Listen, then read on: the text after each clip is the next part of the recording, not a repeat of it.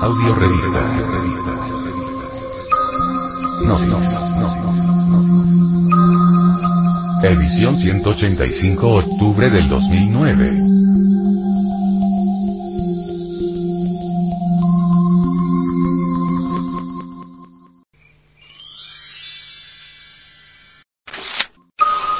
Antropología. El binario serpentino. El estudio de la serpiente en las culturas prehispánicas y de Mesoamérica, es algo que ha inquietado al espíritu investigador de algunos antropólogos modernos. Lamentablemente, muchos no van al fondo de la cuestión, otros miran el asunto como un mito, y los más desafortunados, tienen lóbregas teorías que como un callejón sin salida, no conducen a ninguna parte. El venerable maestro, Samael Aumeor al respecto nos enseña el misterio de la serpiente exponiéndonos sus investigaciones realizadas con un grupo de científicos gnósticos de esta manera. El binario serpentino en el México prehispánico es ciertamente algo que nos invita a la reflexión. Las dos serpientes ígneas Oxycoatles, que graciosamente rodean al sol en el calendario azteca, también rodeaban al templo mayor de la Gran Tenochtitlán y formaban el famoso Coatepantlio muro de serpientes. Binario serpentino en la piedra del sol. La serpiente azteca aparece constantemente en situaciones extraordinarias que trastornan íntegramente su determinismo orgánico. La cola, representada por una segunda cabeza en actitudes insólitas, nos conduce, por simple deducción lógica, al binario serpentino. La doble cabeza, que recuerda con entera claridad a la figura de sierpe en círculo, en aquel trance gnóstico de devorar a su propia cola, aparece en los muros sagrados del templo de Quetzalcoatl en las ruinas de Xochicalco. Binarios serpentinos, ya danzando exóticamente debidamente enroscados en la mística figura del Santo Ocho, ya en forma encadenada formando círculo al estilo maya, etc nos están indicando algo misterioso, extraordinario y mágico. Pregunta. Venerable Maestro. Samael Aumeor. Por lo general la gente asocia a la serpiente con un símbolo del mal, pues, el Génesis hebraico nos habla de una serpiente que le ha desgraciado la vida a esta humanidad, ¿qué puede decirnos al respecto?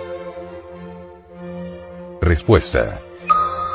No está de más citar enfáticamente al doble carácter esotérico de la serpiente.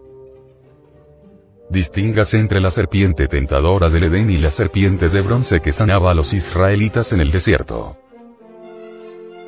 Entre la horripilante pitón que se arrastraba entre el lodo de la tierra y que Apolo, irritado hirió con sus dardos y esa otra que ascendía por la vara de Esculapio, el dios de la medicina.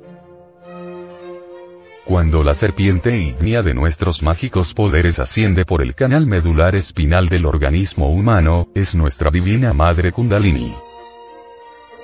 Cuando la serpiente ígnea baja proyectándose desde el hueso coxígeo hacia los infiernos atómicos del hombre, es el abominable órgano kundartiguador. Pregunta. Venerable Maestro. Samael Aumeor. En un texto de Maurice Nicole, creo que en el primer volumen titulado Comentarios psicológicos sobre las enseñanzas de Gurdjieff y Ouspensky, existe allí una especie de confusión entre la serpiente ascendente y descendente, tema que trata la Biblia de una manera alegórica. ¿Qué puede usted aclararnos sobre este asunto? Respuesta. El venerable maestro G. Gurdjieff, cae en el gravísimo error de atribuirle a la serpiente ascendente, Kundalini, los poderes hipnóticos y horribles de la serpiente descendente, el abominable órgano kundartiguador. Kundalini es una palabra compuesta. Kunda, viene a recordarnos al abominable órgano kundartiguador. Lini, es un término atlante que significa fin.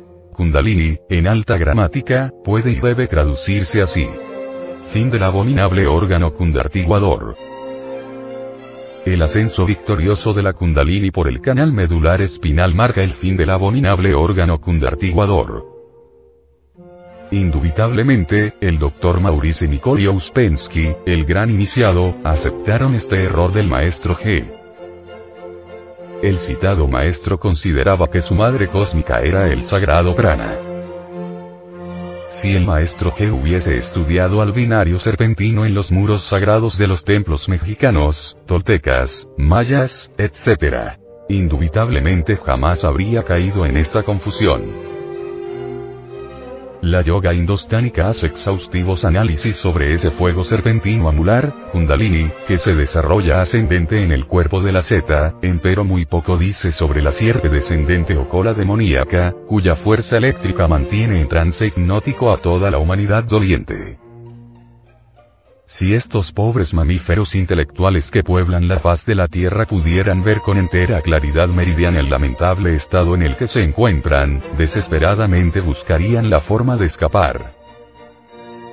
Tan pronto como el pobre animal intelectual despierta, aunque solo sea por un instante fugaz, y abre los ojos ante el crudo realismo de la vida, de inmediato el formidable poder hipnótico de la serpiente terrible del abismo vuelve a la carga con fuerza multiplicada y la infeliz víctima cae dormida otra vez, soñando que está despierta o a punto de despertar. Solamente el gnóstico sincero, que comprende íntegramente la dificultad de despertar conciencia, sabe que esto último solo es posible basado en trabajos conscientes y padecimientos voluntarios. La gran víbora infernal conoce todo el modus operandi de la imaginación mecánica.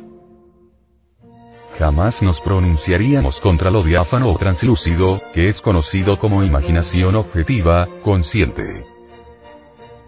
La culebra abismal, mediante la imaginación mecánica que es su agente primordial, trabaja de acuerdo con los intereses de la naturaleza y nos mantiene sumidos en el estado de trance hipnótico profundo. Mediante los mecanismos de la fantasía justificamos siempre nuestras peores infamias, eludimos responsabilidades, buscamos escapatorias, nos autoconsideramos, nos autocalificamos de la mejor manera, nos creemos justos y perfectos. Cabe pensar que hay fuerzas para las cuales es útil y provechoso mantener al mamífero racional en estado de sueño hipnótico e impedirle que vea la verdad y comprenda su posición en la vida. Ostensiblemente, la mayoría de nosotros encuentra tales excusas, y está de tal modo bajo la necia y sutil actividad de la justificación del mismo con la complicidad de la imaginación mecánica, que en realidad jamás sospecharía la existencia íntima de sus muy naturales errores psicológicos. Por ejemplo, si somos crueles con la esposa, hijos, parientes, etc. En realidad lo ignoramos.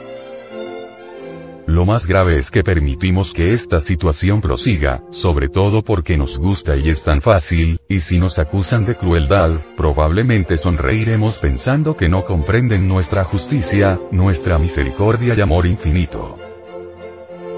Estamos metidos entre los horripilantes anillos de la gran serpiente, pero nosotros nos creemos libres. La horripilante víbora infernal jamás aceptaría al Sahaja Maituna, la castidad científica, porque eso va contra los intereses de la naturaleza. Quienes no consigan ser devorados por la divina serpiente Kundalini serán tragados por la pavorosa serpiente Pitón. El guerrero que logre matar a la culebra infernal, ingresará al palacio de los reyes, será ungido como rey y sacerdote de la naturaleza según el orden de Melquisedec. Empero, ciertamente jamás resulta empresa fácil rebelarse contra los átomos de la herencia, contra la lujuria que heredamos de nuestros antepasados, contra la pavorosa víbora infernal que trajo al mundo a nuestros abuelos y que traerá a nuestros hijos y a los hijos de nuestros hijos. Eso que uno lleva en la carne, en la sangre y en los huesos, es definitivo, y rebelarse contra eso resulta espantoso. La doctrina de la aniquilación budista es fundamental. Necesitamos morir de instante en instante. Solo con la muerte adviene lo nuevo.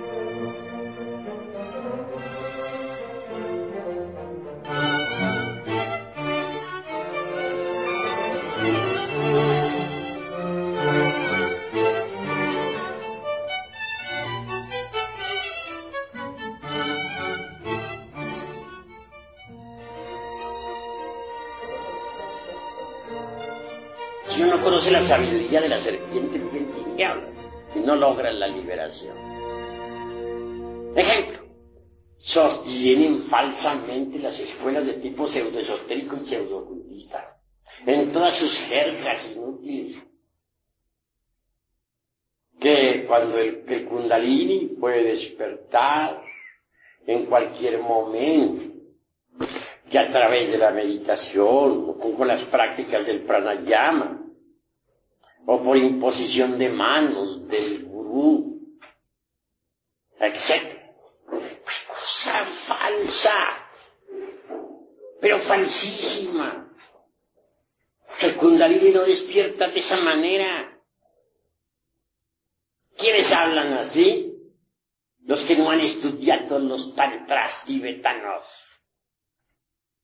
Los que no han investigado jamás los tesoros de Anahuac. Es bueno saber que en los códices que nos han quedado aquellos que lograron salvarse pues, de la, del vandalismo ese, los gachupines. Entre líneas está escondida la sabiduría de la serpiente. Tengas en cuenta que la gran Tenochtitlan fue serpentina. Así pues nosotros los mexicanos tenemos una tradición serpentina. Esa es la cruda realidad de los hechos. Hay quienes dicen que en la India hay tesoros extraordinarios, no lo negamos, pero en la India secreta. Sin embargo, aquí en México se habla más claro. En Yucatán, por ejemplo, encontré en un templo una gran serpiente de piedra la actitud de tragarse a un hombre que lo tenía pues entre sus fauces. Si ven ustedes cuidadosamente el chalambalán de Chumayel, podrán evidenciar por sí mismos la, la, cruda realidad que necesitamos ser tragados por la serpiente. Así pues, no bastaría despertar el kundalini. Hay necesidad de ser tragados por la serpiente. Si es que queremos gozar de los poderes de la serpiente. Y no es con simple imposición de manos o con pranayama como va a despertar la culebra. No, señores. Despierta con los principios tántricos del, del Tíbet, con las enseñanzas secretas de Anahuac, con el esoterismo crístico de la Pistizofía, con el gran secreto de los misterios de Leusis, con el artificio de los alquimistas medievales. Es muy sencilla. Colección del Lingam Johnny sin eyaculación jamás, de ley durante toda la vida. Es obvio que si no se llega jamás al orgasmo ese fisiológico, señalado por la medicina, al espasmo, y así se dice en el varón. En otro sentido, si se evita derramar el vaso de Hermes Trismegisto, esperma sagrado, esas secreciones sexuales, se transmutan en energía. Y esa energía es el mercurio de los sabios. Los patios empedrados de los antiguos habitantes de la gran Tenochtitlan, hombres y mujeres permanecían durante meses enteros amándose y trabajando en la forja de los cíclopes para despertar la serpiente ígnea de nuestros mágicos poderes. Pero, repito, no bastaría levantar la serpiente ígnea por el canal medular espinal, como piensan muchos yoguines. Quien quiera gozar de los poderes de la culebra, de la serpiente, tendrá que ser tragado por la serpiente. Pero la serpiente no come inmundicia, no traga nada inmundo. Cuando la serpiente se traga a un hombre, es porque éste ya ha eliminado hasta la última partícula del ego.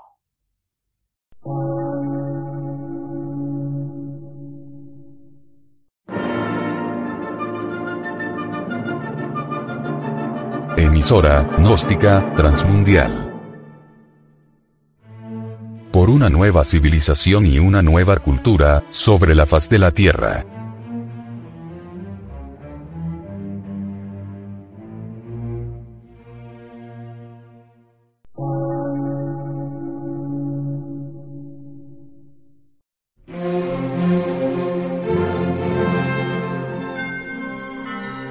De radiodifusión. Científico, artístico, místico y filosófico. De la Asociación Colombiana de Centros de Estudios Gnósticos, Antropológicos, Psicológicos y Culturales. A.C.